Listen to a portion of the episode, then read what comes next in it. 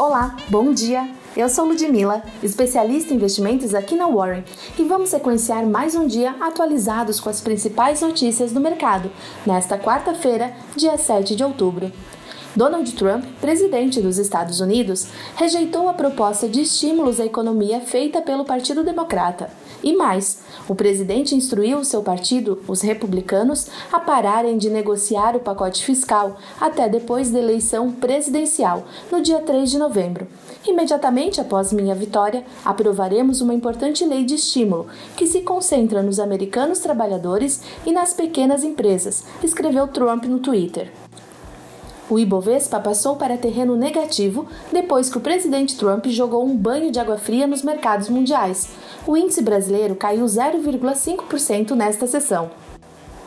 Na ponta positiva do índice, ações dos segmentos de viagem e turismo performaram positivo nesta terça-feira.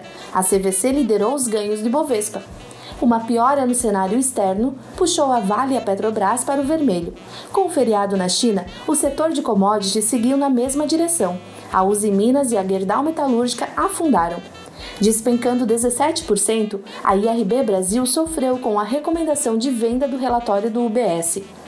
Em Wall Street, as ações despencaram depois que o presidente norte-americano, Donald Trump, disse que se opõe à proposta de alívio do vírus de 2,4 trilhões de dólares dos democratas da Câmara, eliminando as esperanças de que outra rodada de estímulo fiscal para ajudar a economia afetada pelo vírus ocorra antes da eleição.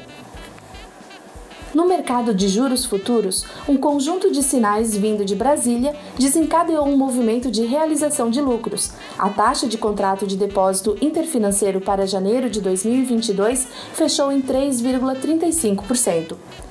Acompanhando os demais emergentes, o Credit Default Swap de 5 anos do Brasil, termômetro do risco país, operou em ligeira queda, a 247,2 pontos. Em um dia de forte volatilidade, o dólar encerrou o dia em alta com o tweet do presidente Donald Trump. Entretanto, a Petax conseguiu encerrar às 13 horas com uma queda de 1,52% a R$ 5,52. Fique de olho na agenda de hoje. Na China, balança comercial. Na Europa, discurso do presidente do Banco Central Europeu. Nos Estados Unidos, estoques de petróleo bruto e discurso dos membros e divulgação da ata do Comitê Federal de Política Monetária. E aqui no Brasil, divulgação da produção e venda de veículos mensal. Obrigada por nos acompanhar. Continue conosco amanhã aqui no nosso próximo Warren Call.